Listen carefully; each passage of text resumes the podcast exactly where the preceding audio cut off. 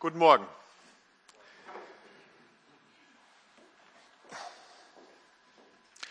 Der Komiker Jürgen von der Lippe erzählte einmal früher von seinem Hund. Alle Welt würde sich immer umdrehen, wenn er ihn rief. Noch mehr, sie würden sogar den Kopf schütteln. Und er kann sich das, oder er könne sich das überhaupt nicht erklären. Dabei ist, bleib da, so ein braves Tier. Bleib da, ja, das ist der Name vom Hund. Und äh, rufen tut er ihn natürlich dann immer so. Bleib da, komm her, bleib da, komm her. Was ist da eigentlich dran komisch? Ihr habt das natürlich gleich bemerkt, ja, dass wir hier so ein kleines Paradoxon haben. Und das ist natürlich dann Grund für unsere Freude. Der Name des Hundes ist absolut gegensätzlich zu dem, was er eigentlich danach machen soll. Und das macht die ganze Sache auffällig oder merkwürdig und vielleicht auch ein bisschen komisch oder sogar lustig. Aber jetzt mal im Ernst. Keiner von uns möchte doch gerufen werden, um dann gleich wieder fortgeschickt zu werden. Oder? Ähm, es sei denn, na gut, vielleicht äh, ist damit, dass wir gerufen werden, auch ein Auftrag verbunden. Und äh, den haben wir halt dann erst mitgeteilt bekommen. Und dann müssen wir woanders hingehen, um den Auftrag auszuführen. Und um genau so etwas soll es heute gehen. Und ihr werdet auch bemerken, dass es nicht paradox, komisch oder unnötig ist, sondern dass dieser Auftrag, um den es geht, letztlich ein Erdbeben in der Welt auslöste. Und zwar eins, wie sie noch keins erlebt hatte. Den Bibeltext, den wir heute haben, ihr könnt schon mal Lukas 6 aufschlagen, den habe ich überschrieben mit gerufen, um wieder zu gehen.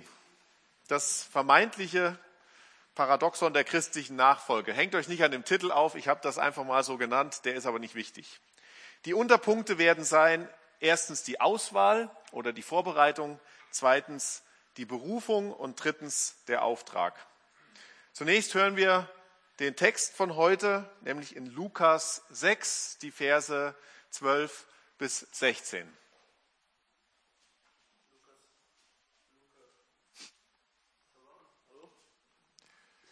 Gebt ihr dem Benny bitte mal ja. das Mikro. Jetzt geht's. Hallo, hallo. Aha. Lukas 6, die Verse 12 bis 16. Und es geschah in diesen Tagen, dass er auf den Berg hinausging, um zu beten, und er verbrachte die Nacht im Gebet zu Gott. Und als es Tag wurde, rief er seine Jünger herbei, und er wählte aus ihnen zwölf, die er auch Apostel nannte. Simon, den er auch Petrus nannte, und Andreas, seinen Bruder, und Jakobus und Johannes, und Philippus und Bartholomäus, und Matthäus und Thomas, und Jakobus, des Alphaeus Sohn, und Simon, genannt Eiferer, und Judas, des Jakobus Sohn, und Judas Iskariot, der zum Verräter wurde. Ja, danke. Lasst uns, bevor wir uns mit dem Text näher beschäftigen, noch mal beten. Vater im Himmel, danke für dein Wort und wir wissen, dass wir ohne es nicht die Geschichte kennenlernen können und deinen Willen verstehen. Danke für die Überlieferung, die du uns dadurch gibst und für die geistliche Botschaft, die du uns damit sagen möchtest. Wir bitten dich, dass du dein Wort an uns segnest, dass wir Verständnis haben durch deinen Geist, sodass wir diesen Inhalt hören, verstehen, daraus lernen und auch anwenden, dass wir letztlich geistig wachsen und unser Leben dir zu deiner Ehre mitwirkt. Amen. Ja, der Text ist einfach und leicht verständlich, ja, ist kein Paulusbrief und das macht ihn gerade natürlich auch wieder für uns genauso interessant. Wollen wir kurz den Text in den Kontext einordnen? Jesus ist nach seiner Versuchung und Taufe bereits seit einiger Zeit wieder allein in Israel unterwegs. Er predigt in den Synagogen und tut auch viele Heilungswunder. Und den einen oder anderen hat er auch schon persönlich aufgefordert, ihm nachzufolgen. Das haben wir zum Beispiel bei Petrus gesehen oder auch bei Matthäus, wenn ihr in Lukas 5 nochmal nachlesen wollt. Er hatte andere bereits, die ihm folgten, weil er einfach eine sehr interessante Persönlichkeit war. Und das gibt es ja heute auch noch. Äh, es gibt Menschen, die reisen ihrem Redner zum Beispiel immer hinterher, weil sie alles hören und sehen wollen, was er von sich gibt und was er macht. Dennoch bis jetzt ist Jesus immer nur alleine aufgetreten, ja, als einzelne Person. Sein Plan war natürlich, dass er das ganze Volk Israel zur Buße rufen wollte. Das ganze Land wollte er erreichen. Und er wollte die Buße und das Reich der Himmel in möglichst allen Städten verkünden. Das war alleine, körperlich gesehen, nicht zu schaffen. Und das wusste er natürlich von Anfang an, dass er andere Menschen in seine Arbeit nehmen musste, damit diese auch einfach mal fortgeführt werden konnte, wenn er nicht mehr auf der Welt sein würde. Die erste Phase nennen wir, nennen wir sie mal die Planungsphase. Wie läuft die Planungsphase ab? Das könnt ihr vielleicht auch ganz konkret auf euer Leben übertragen, wenn ihr solche wichtige Dinge ähm, tut wie Jesus. Als erstes Phase 1, die Planung nicht ohne Vorbereitung und Nachdenken. Überlegt mal, die Entscheidung vor, äh, lag vor Jesus, dass er jetzt zwölf Männer in den engeren Kreis seiner Gemeinschaft einladen wollte. Von nun an sollten auch andere nicht nur von ihm lernen, sondern sie sollten auch selber die frohe Botschaft verkünden. Er würde ihnen Vollmacht geben, dass sie selber Kranke heilen konnten. Und das sollte ein Zeichen sein, dass sie nicht nur einfach irgendetwas erzählten, sondern dass sie in der Kraft des Heiligen Geistes und in Gottes Auftrag unterwegs sein. Die Pharisäer, es ist erschreckend, wir sind in Lukas 6, ja, aber sie hatten dort schon ein Auge auf Jesus geworfen und er konnte also nicht mehr ganz so frei alles tun, was er wollte. Wenn nun andere mithelfen würden, diese Botschaft zu verkündigen, dann würde sich natürlich die Zeit, bis ganz viele Menschen darüber etwas wüssten, deutlich verkürzen. Jesus wollte vorbereitet sein er wollte keine Entscheidung einfach aus dem Bauch heraus treffen müssen. Und das hat er auch nie gemacht. Als Gott hatte das natürlich nicht gebraucht. Ihm wäre auch bei einer Entscheidung aus dem Bauch heraus niemals ein Fehler unterlaufen. Das ist anders als bei uns Menschen.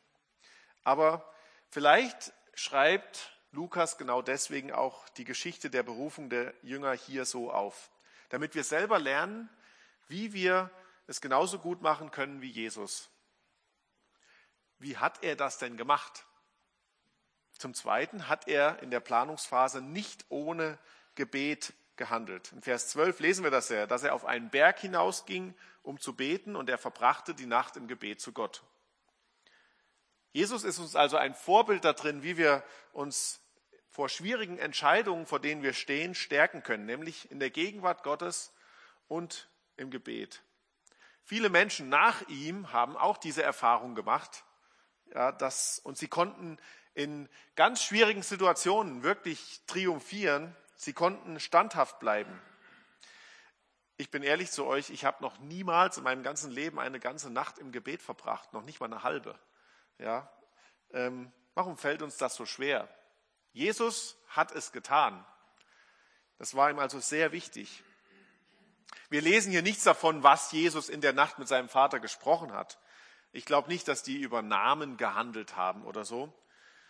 Aber wir können doch schon davon ausgehen, dass er auch über die zwölf mit ihm geredet hat, dass er Fürbitte für sie getan hat, dass er dem Vater gebeten hat, dass die Jünger durch den Heiligen Geist gestärkt würden.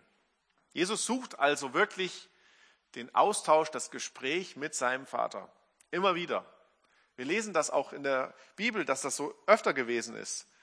In der Wüste, vor seiner Taufe, aber wenn ihr zum Beispiel auch in Lukas 4, Vers 42 oder Lukas 5, Vers 16 nachschlagen wollt zu Hause, werdet ihr das sehen. Also, das können wir von Jesus lernen, nicht ohne Gebet. Auch nicht alleine trifft er seine Entscheidung. Jesus trifft diese schwierigen Entscheidungen nicht alleine, obwohl er ja Gottes Sohn ist und damit unfehlbar. Immer wieder scheint diese Dreieinigkeit Gottes durch, auch in der Berufung der Jünger. Es war weder ein Schnellschuss von Jesus, dass er gesagt hat, ich mache das jetzt. Es war kein Alleingang. Es war auch nicht so, dass er gesagt hat, es ist eine einsame Entscheidung, keiner hilft mir da dabei, weil es gab immer jemand, der ihn dort unterstützt hätte.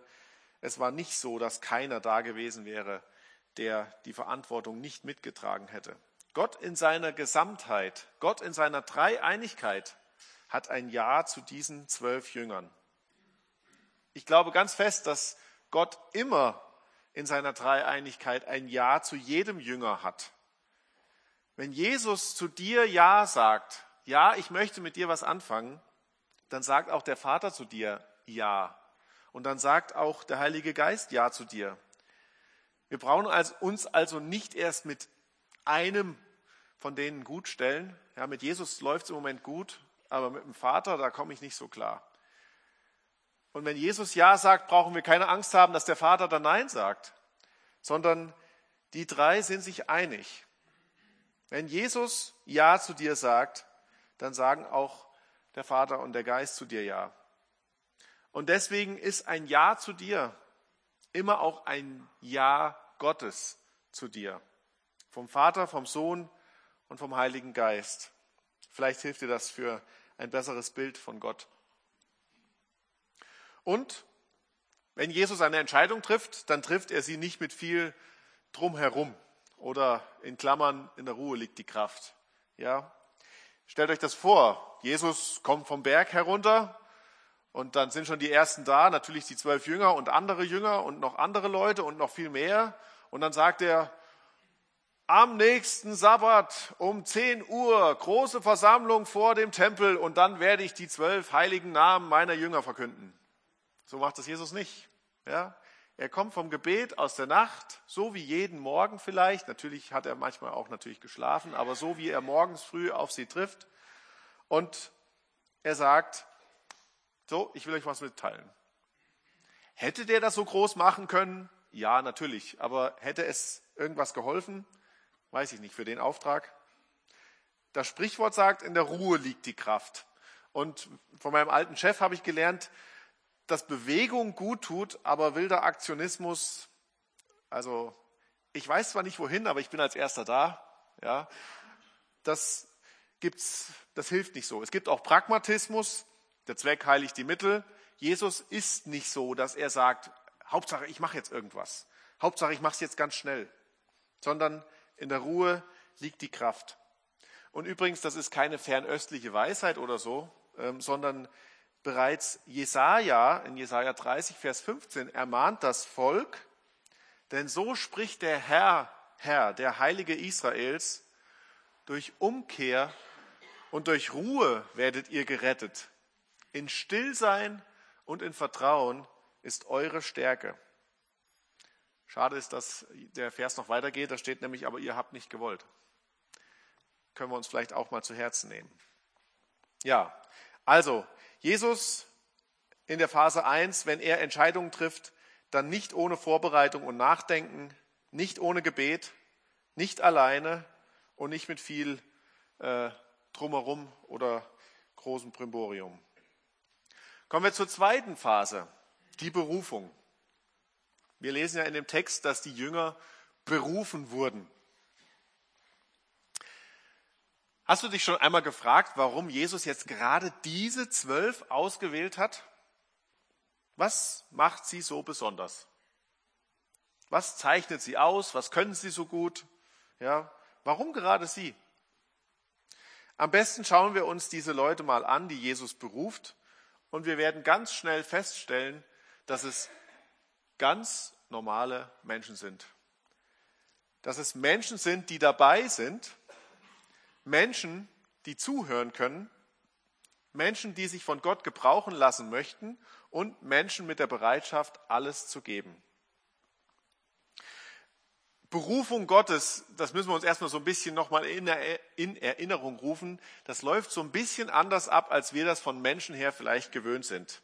Im normalen Leben, wenn zum Beispiel ein Professor auf den Lehrstuhl berufen wird, ja, dann hat er sich vorher schon durch sein Wissen, sein Können, vielleicht auch seinen Charakter oder alles drei, ja, das wäre am besten, für diese Aufgabe qualifiziert. Ich gebe euch ein Beispiel, wie es nicht laufen soll. Als ich in Rosenheim studiert habe, gab es ein Fach, ich habe es nicht geliebt, das war die Statik, aber wir hatten dort einen Lehrbeauftragten. Es war nämlich kein Professor gerade da, sprich es war keiner da, der diesen Lehrstuhl fest in sich hatte. Er kam immer von München rübergefahren und hat uns unterrichtet. Er war fachlich geeignet, Er hat sich äh, aber auch dadurch ausgezeichnet, dass er uns die Vorlesungsunterlagen immer genau dann brachte, wenn die Vorlesung anfing. Also wir hatten keine Chance, die nochmal zu kopieren oder dass wir die nochmal vervielfältigt haben, sondern wir mussten quasi unsere Notizen auf einen weißen Zettel machen. Und wer mal Statikvorlesungen besucht hat oder ihr erinnert euch an euer Mathebuch von der 10. Klasse, es ist manchmal hilfreich, wenn man schon mal was geschrieben hat und macht sich dann Notizen. Das war für uns jetzt schwierig, aber das war ein Charaktermerkmal bei ihm. Denn genauso wie er mit uns nicht fertig wurde, wurde er auch mit seiner Doktorarbeit nicht fertig, die die einzige fehlende Qualifikation noch war für seine Professur. Am Ende hat jemand anderes dann die Stelle bekommen, weil der war fertig geworden. Sein Arbeitsverhalten disqualifizierte ihn schließlich für seine Stelle. Warum erzähle ich euch das? Weil bei Gott das total anders ist. Wenn Gott beruft, dann beruft er bereits vor der Geburt. Jesus wusste also zu jeder Zeit seines Lebens als allwissender Gott, wen er berufen würde. Könnt ihr auch nochmal nachlesen, Epheser 1, Vers 11. Und damit ist auch klar, dass er in der vorherigen Nacht nicht über die Namen mit seinem Vater gestritten hat. Vielmehr hat er, so nehme ich es an, im Gebet für seine zukünftigen Apostel eingestanden, wie dies auch später am Berg äh, ja, oder wie das später im Garten Gethsemane für uns sichtbar wird. Zum Zweiten, Gott wird niemals der Berufung untreu. Er wird niemals dem untreu, den er zuvor berufen hat. Wir lesen an verschiedenen Stellen, dass Gott es nicht gereut. Das heißt, dass er seine Entscheidung nicht, und ich betone sogar niemals in Frage stellt, dass er sie anzweifelt oder revidiert. Gott muss das nicht tun. Und so dürfen wir dann auch unsere Berufung in irgendeinen geistlichen Dienst verstehen. Gott macht keinen Fehler, weil er hat noch nie einen Fehler gemacht. Ja, also, was macht jetzt Jesus? Er sitzt also mit seinen Schülern oder vielleicht steht er und die anderen sitzen so unter Maulbeerbaum, ja, der Schatten von der Morgensonne, den äh, Starbucks-Becher in der Hand, ja, und dann äh, der Tag fängt gerade so an, es wird gerade so richtig, ja, was machen wir heute und äh, wie viele Krankheiten werden wir heute sehen und was wird Jesus heute predigen? Wir sind ja ganz aufgeregt. Und das ist die beste Zeit, um hochkonzentrierte Arbeit eigentlich zu verrichten.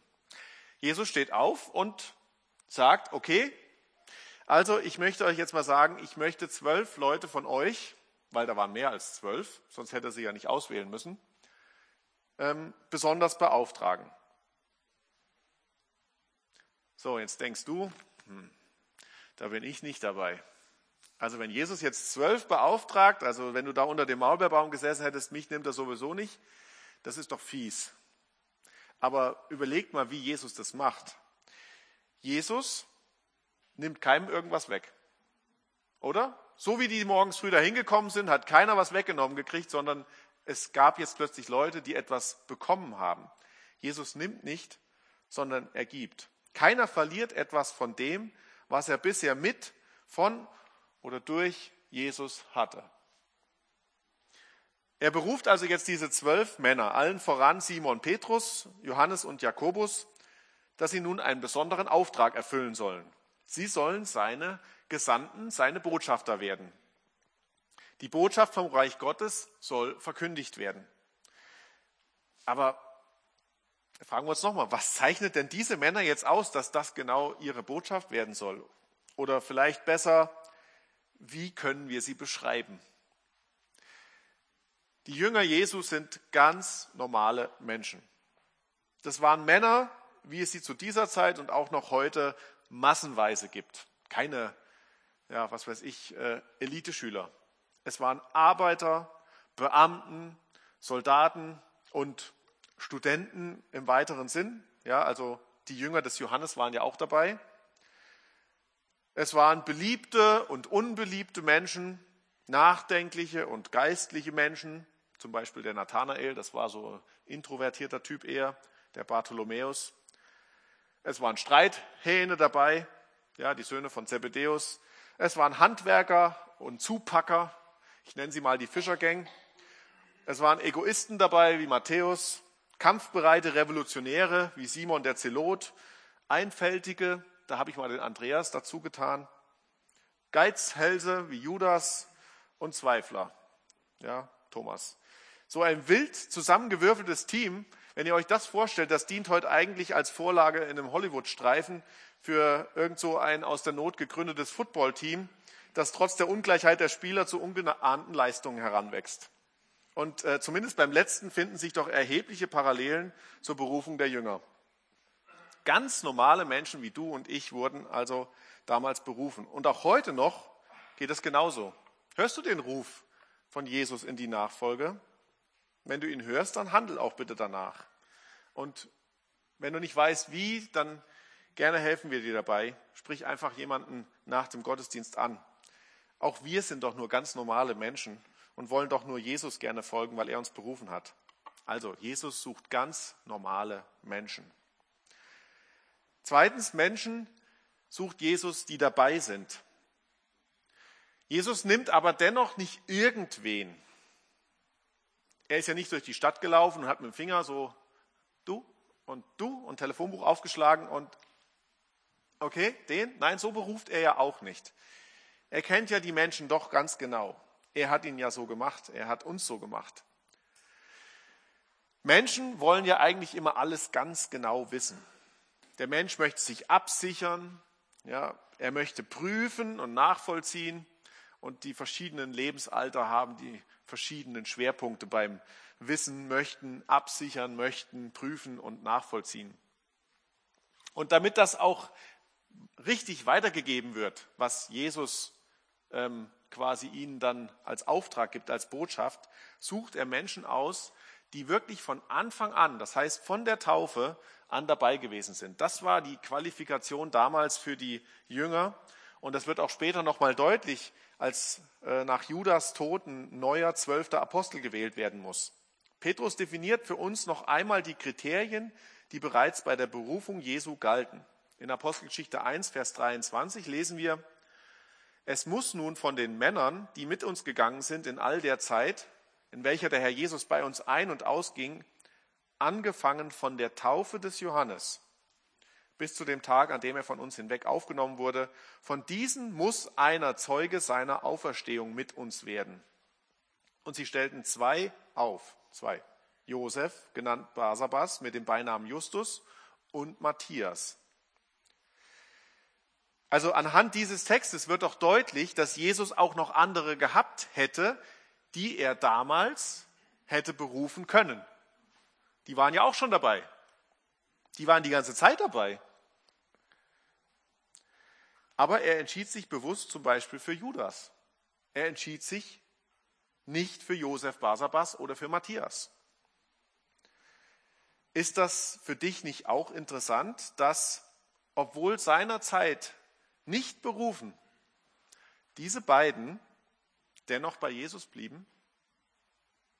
Dadurch waren sie später für die Aufgabe, und zwar später für die Aufgabe qualifiziert, zu der dann wiederum nur einer nämlich der Matthias, berufen wurde. Wie verhältst du dich, wenn du zum Beispiel denkst, dass du der geeignete Kandidat für eine Aufgabe bist und dann ein anderer den Job machen darf? Bleibst du dabei? Hältst du weiter durch? Oder kehrst du den Rücken zu und sagst, dann halt nicht. Ich suche mir eine andere Herausforderung, denn irgendwo anders, da kann ich vielleicht schneller vorwärts kommen. Oder kannst du warten, bis auch für dich die Zeit gekommen ist?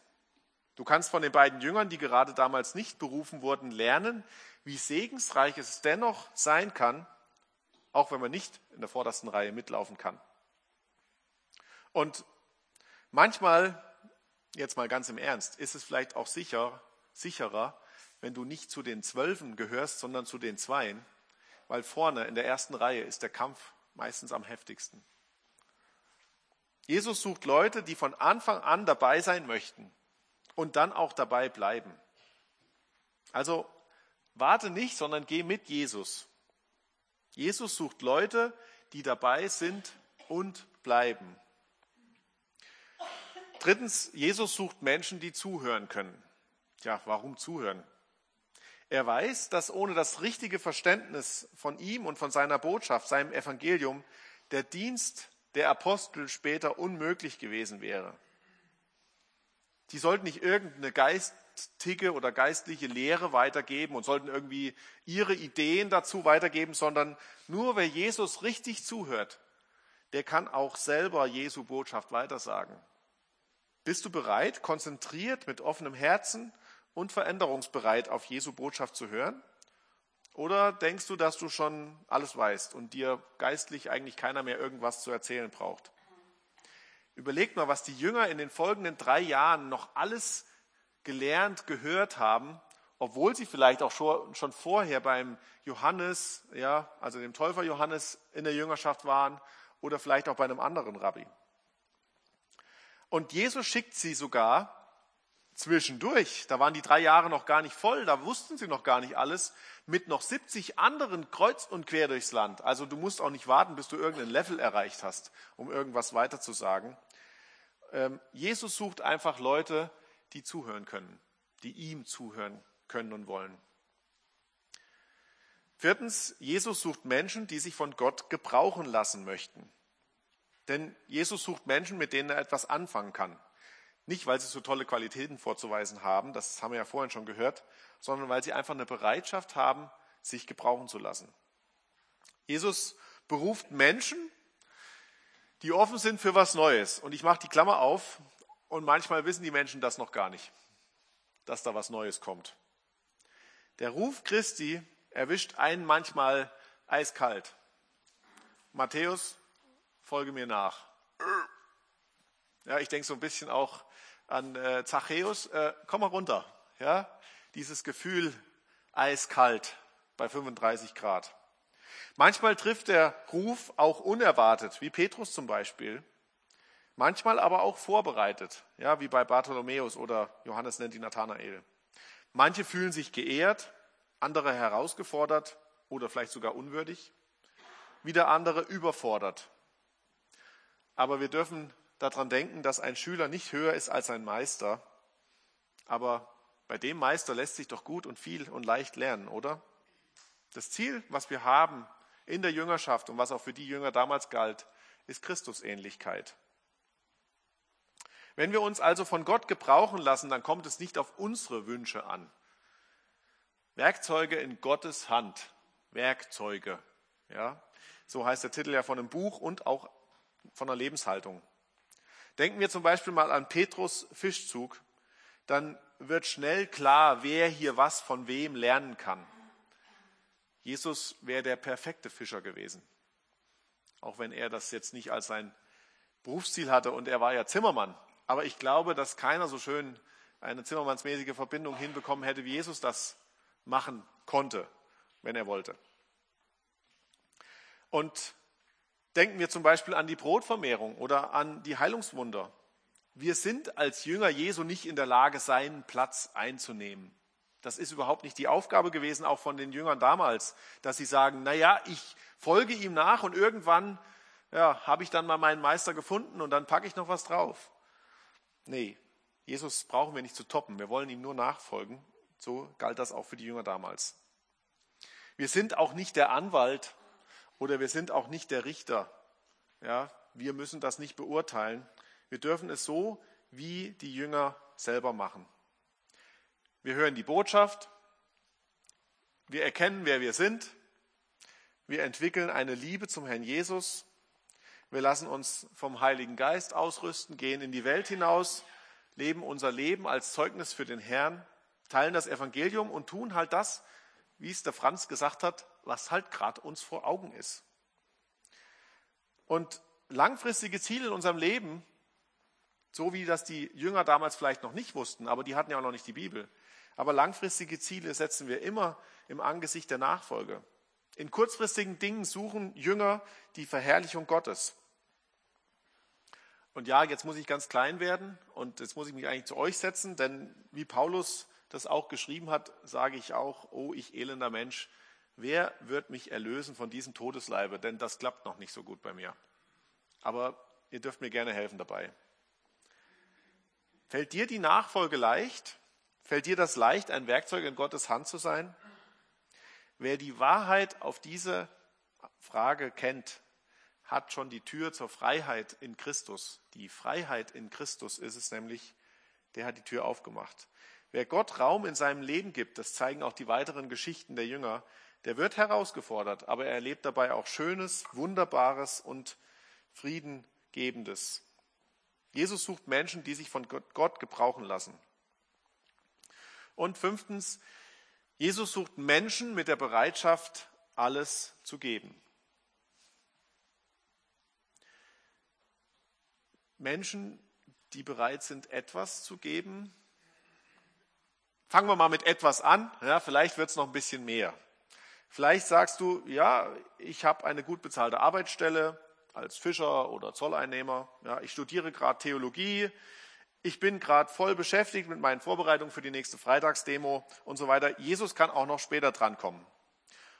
Und kosten darf das natürlich jetzt für mich auch nicht wirklich was, aber äh, denn ich habe auch so meine Pläne. Ja, mein Haus, mein Boot, mein Auto und so weiter. Ja, Jesus Nachfolge kann und darf ruhig auch was kosten. Jetzt können wir natürlich über den Preis sprechen. Ist das jetzt das letzte Angebot aus dem Discounter?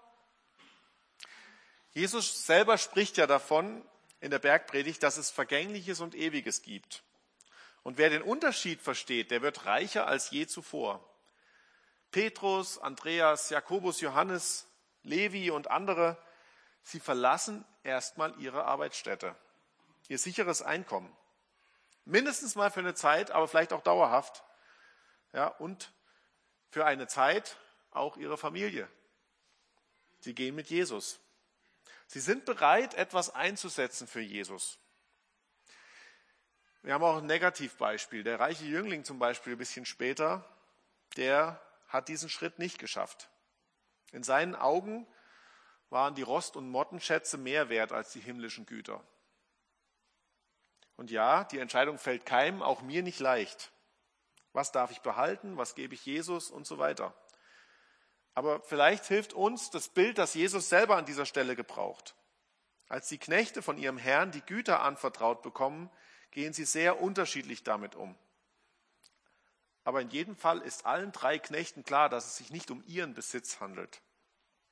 Es wäre schön, wenn auch wir das so sehen würden ja, dass alles, was wir sind und haben, von Gott kommt. Du hast dir nicht dein Leben gegeben. Du hast dir dich nicht selber groß werden lassen. Deine Gaben, die dir Ausbildung und Beruf in der Regel ermöglichen, kommen von Gott. Und auch deine Einschränkungen hast du dir nicht selber ausgesucht. Letztlich wird uns auch das Leben wieder von Gott genommen, wenn er sagt, dass die richtige Zeit ist. Selbst wenn wir dabei durch menschliches Nachhelfen glauben, den Zeitpunkt frei wählen zu können. Wenn Jesus Menschen sucht, die bereit sind, alles zu geben, dann schließt er auch das eigene Leben ein. Keiner der zwölf Jünger ahnte damals, dass er mit seinem Leben für die Nachfolge bezahlen würde, ausgenommen Johannes. Keiner plant ja mit Freude seinen Märtyrertod, mit Freude. Aber viele sind bereit gewesen, bis in den Tod Jesu nachzufolgen, weil der Preis eines Verrats am Herrn in ihren Augen ein viel schlimmeres Übel gewesen wäre. Ob du nur dein Geld, dein Haus, deine Familie, deine Zeit oder gar dein Leben gibst, Jesus wird es nicht unvergolden lassen. Lukas 18, 29 steht, Jesus aber sprach zu ihnen, wahrlich, ich sage euch, es ist niemand, der Haus oder Frau oder Brüder oder Eltern oder Kinder verlassen hat, um des Reiches Gottes willen, der nicht vielfältiges empfangen wird in dieser Zeit und in dem kommenden Zeitalter ewiges Leben. Jesus beruft Menschen, von denen er weiß, dass sie die Bereitschaft haben, nicht nur viel, aber mindestens viel oder sogar alles für ihn zu geben.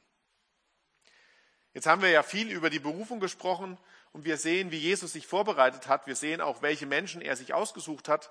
Und jetzt stellt sich natürlich die Frage, aus welchem Grund Jesus die Männer eigentlich beruft. Und im Folgenden möchte ich mich an einer ähm, Auslegung von John MacArthur orientieren. Ähm, in dem Buch Zwölf ganz normale Menschen geht es um die Jünger, das ist auch noch verfügbar. Wir sprachen also über die Vorbereitungsphase, wir sprachen über die Berufung und jetzt sprechen wir über den Auftrag. Gerufen, um wieder zu gehen, hatte ich ja am Anfang meine Predigt überschrieben. Jesus beruft ja die Jünger, weil er sie wieder senden möchte. Er möchte keinen Fankult und äh, naja, er möchte, dass die Leute nicht ihn beweihräuchern in dem Sinne, dass sie um ihn rumglucken, wenn ihr mich richtig versteht. Ja, er möchte sie mit einer verantwortungsvollen Aufgabe geben, äh, versehen und möchte, dass sie auch dann das andere weitergeben. Er möchte Nachfolger, die ihm in allem nachfolgen, aber auch durch die Übernahme von seinen Zielen, von seinen Aufgaben andere erreichen. Im späteren Verlauf der Geschichte werden aus den Jüngern Apostel. Ein Jünger ist von der Wortbedeutung her ein Schüler, ein Lernender. Ein Apostel ist von der Wortbedeutung her ein Gesandter oder im doppelten Sinn ein Geschickter. Jesus beruft die Jünger zu vier Dingen und nicht alle sind den Jüngern von Anfang an klar. Die Berufung zur Buße, die Berufung zum Dienst, die Berufung zum Apostel und auch die Berufung zum Märtyrertod. Sicher gibt es jetzt viele offene Fragen über diese Themen und wir können heute Morgen wirklich nur, obwohl der Text zu kurz ist, das nur oberflächlich anreißen, was sich dahinter verbirgt. Und deswegen möchte ich euch, wer da tiefer einsteigen möchte, gerne einmal das Buch ja, Zwölf ganz normale Menschen oder auch das Buch von William MacDonald, Der vergessene Befehl, Seid heilig oder seiner Spur folgen, Anleitung zur Jüngerschaft empfehlen.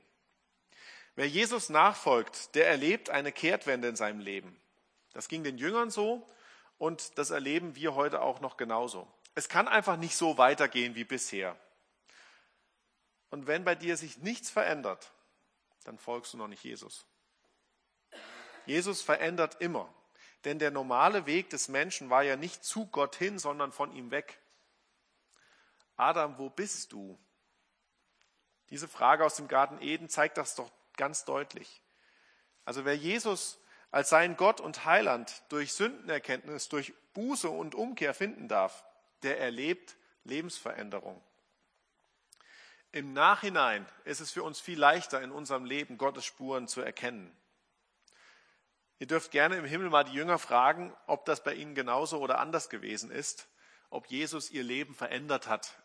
Aber ehrlich gesagt, ich glaube, wir brauchen gar nicht bis dahin warten. Die Antwort ist uns schon klar. Zum Zweiten beruft Jesus nicht nur zur Buß- und Umkehr, sondern er beruft auch zum Dienst. Das ist vorhin schon ein wenig durchgeklungen und ich möchte es noch einmal verstärken, denn jedem sind nach seinen Kräften Möglichkeiten gegeben, wo er sich in der Nachfolge, in der Jüngerschaft üben kann. Die Jünger sind ja an dem Morgen zum Beispiel nicht wie versteinert sitzen geblieben, wie das manche in fernöstlichen Religionen glauben, dass das der beste Gottesdienst ist, sondern das war ja erst der Anfang. Jesus gab ihnen Aufträge und sie haben sie ausgeführt.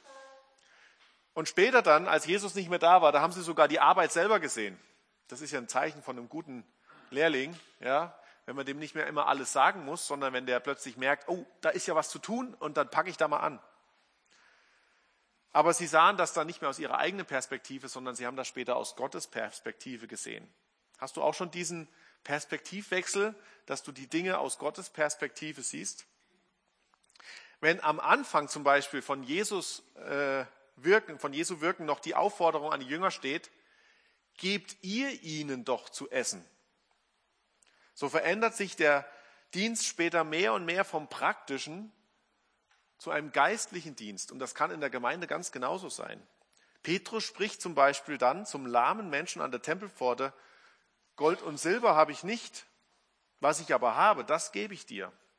Und anschließend darf Petrus durch die Kraft des Heiligen Geistes den Mann gesund machen. Ein Wunder als Zeichen für die Menschen, dass Jesus der wahre Christus ist. Und ich glaube, dass heute das nicht mehr so gemacht wird, aber es gibt andere Aufgaben. Und dadurch entsteht jetzt die Möglichkeit, in dem Fall jetzt bei Petrus durch die Heilung, bei uns vielleicht durch was anderes, dass dann durch die Predigt von diesem Rettergott und Heiland Jesus Christus gesprochen wird seht ihr, wie sich diese zwölf Männer zu ganz mutigen Leitern entwickelt haben. Wenn ihr die Geschichte nachlesen wollt in Apostelgeschichte 2 bis 4, es ist absolut ähm, einzigartig, diese Predigt von so einem ja, Fischer zu hören. Jesus beruft zum Dienst und jeder darf mit seinen Aufgaben wachsen. Wo ist also dein Dienst? Wo bringst du dich in die Gemeinde ein? Handwerklich, finanziell, vor allem aber geistlich. Zum dritten beruft Jesus seine Jünger zum Apostelamt. Die Jünger haben den Auftrag, in Jesu Namen durchs Land und später letztendlich durch alle Herrenländer zu ziehen und ihn zu verkündigen. Die Menschen müssen von Jesus hören. Die Menschen müssen das richtige Gottesbild erhalten. Jesus braucht Menschen für diesen Job. Er braucht Beter, die hinter denen in vorderster Reihe auch geistlich mitkämpfen. Er braucht Leute, die das Ganze auch finanziell tragen. Wie oft habe ich schon ERF gehört und wie schlecht sieht mein finanzieller Beitrag dazu aus? Das Radio wird es wegen mir nicht noch länger geben. Nicht, weil ich da so viel äh, beigeholfen habe.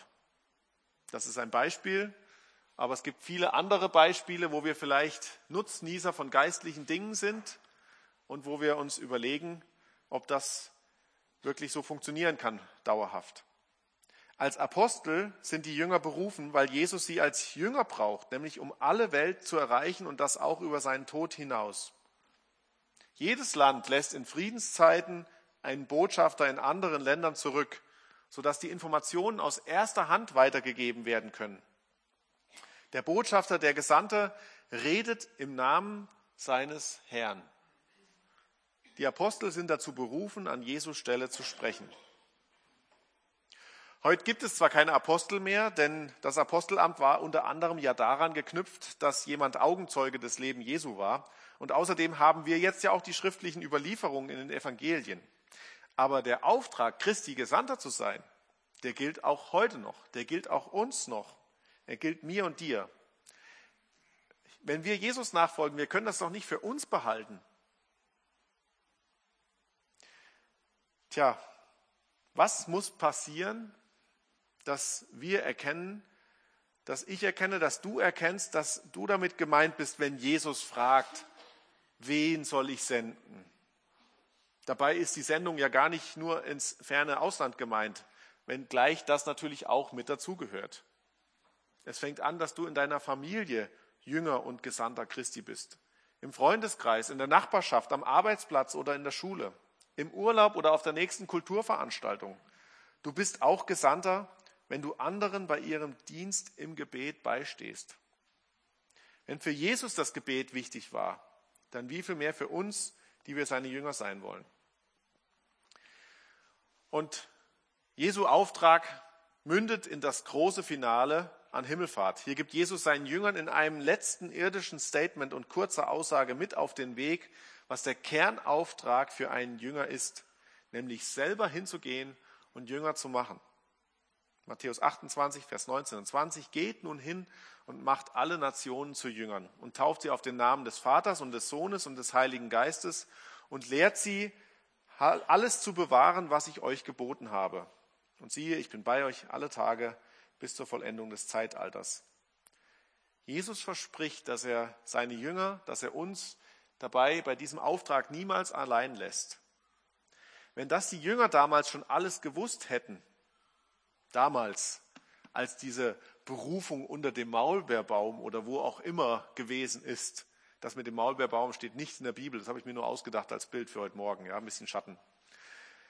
Aber dann muss man sich auch die Frage stellen, haben sie denn dann alles richtig gemacht? Also ab diesem Zeitpunkt von der Berufung? Ich sage nein und ja. Nein, denn natürlich gab es auch für die Jünger ganz schön Rückschläge. Schaut mal Petrus an, was er für einen Rückschlag nach drei Jahren erleben musste. Und es gab sicher auch andere. Aber auch ja, sie haben alles richtig gemacht, denn sie sind schließlich alle mutige Zeugen für Christus geworden die mit ihrem Leben bereit waren, für diesen wunderbaren Herrn zu leben, ihm zu dienen, von ihm alles zu erwarten und ihm alles zurückzugeben. Ja, da habe ich auch noch selber einiges zum Aufholen. Wie geht's dir? Aber ich möchte nicht stehen bleiben hier. Ich möchte nicht mich ausruhen und mein Leben genießen und gleichzeitig Besseres verpassen. Auch wir sind gerufen, um wieder zu gehen. Auch wir sind berufen, um Christus zu verkündigen. Auch wir sind unterwegs, um für ihn die Netze auszuwerfen und Menschenfischer zu sein. Und wenn du keinen Fisch magst, dann mach halt einen Erntehelfer, weil Getreide gibt es auch genug. Ja, ich möchte mit folgendem Zitat schließen. Wenn Christus seine Ziele durch solche Männer erreichen kann, dann gibt es Hoffnung für jeden von uns. Amen. Ich bete noch mit uns. Herr Jesus, wir danken dir, dass du diese Männer als erstes in die Nachfolge berufen hast und dass sie die Keimzelle waren für ja, alle weiteren Jünger, die gemacht wurden. Du bist der Herr, du bist der, der alles schenkt, aber du handelst durch deine Jünger. Und wir wollen auch deine Jünger werden oder sein. Wir wollen uns diese Frage nicht immer wieder stellen müssen, bin ich denn wirklich ein Jünger Jesu, sondern wir wollen mutig mit dir den Weg gehen. Wir wollen dir nachfolgen und wir wollen ja auch nicht bei Rückschlägen äh, verzweifeln, sondern wir danken dir für deine Vergebung, die du immer wieder neu schenkst. Herr, und es ist ja wunderbar zu sehen, wie du wirkst, wie du mächtig bist und das auch mit uns als deinen Kindern. Vater im Himmel, wir danken dir, dass du ja in der Gemeinschaft mit deinem Sohn und auch mit dem Geist die Jünger in deine Gemeinschaft rufst. Und Herr, wir brauchen diese Gemeinschaft, wenn wir echtes Leben finden wollen. Du hast uns oft genug gesagt und ich bitte dich, dass wir unsere Herzen prüfen und diese Gemeinschaft suchen. Amen.